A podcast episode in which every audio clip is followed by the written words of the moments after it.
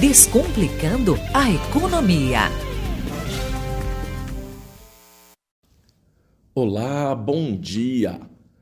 Com os preços em alta, virou moda o uso da estratégia da reduflação, um neologismo que junta as palavras redução e inflação.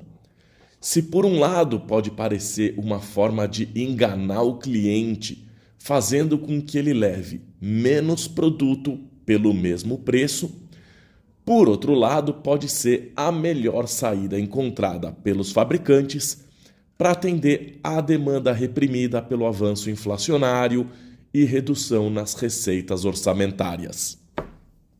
Se a caixa de sabão em pó vinha com um quilo do produto, agora a mesma caixa vem com 20% menos, portanto 800 gramas. É uma forma de facilitar a aquisição do produto mantendo o preço, porque para um quilo o preço precisaria ser maior, precisaria ser majorado.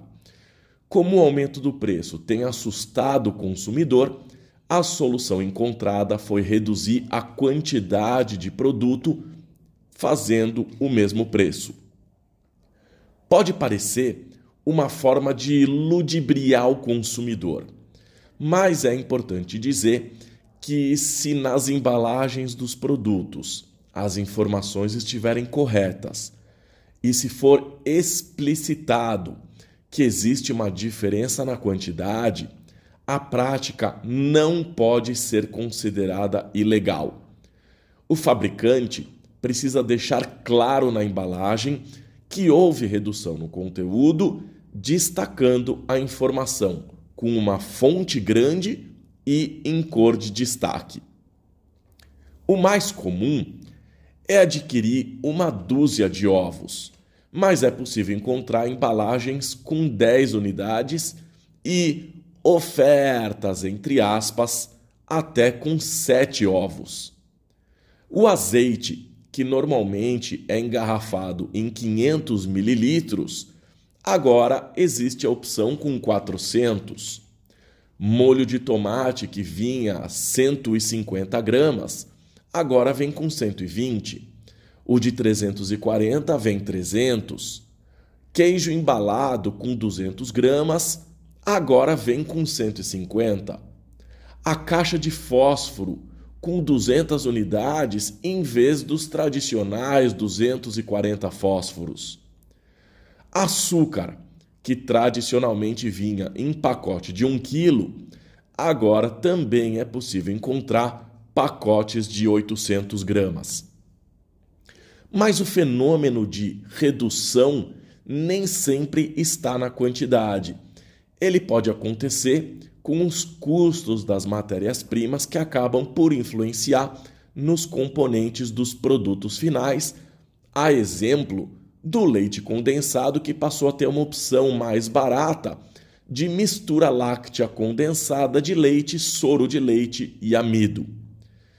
É possível encontrar na internet relatos de clientes que informaram que o chocolate sonho de valsa, por exemplo, vem com cobertura sabor chocolate. É demais. Em caixas de chocolates da Lacta tem um aviso de que a nova fórmula retirou de alguns produtos o chocolate ao leite da composição substituindo por cobertura de gordura vegetal hidrogenada. Seja aumentando o preço, reduzindo a quantidade a ser consumida ou ainda a qualidade do alimento com a substituição de matéria-prima mais barata, a verdade é que existe uma redução no poder de compra do consumidor. Dificilmente nós teremos deflação que implica numa redução generalizada de preços e, portanto, aumento no poder de compra da população. Portanto, possivelmente nós teremos que aprender a conviver com a reduflação. É preciso tomar muito cuidado para não levar menos por mais. Então, cada vez mais, prestar atenção ao ir ao supermercado para não ser pego de surpresa levando o gato por lebre. Desejo uma ótima semana e até o próximo quadro.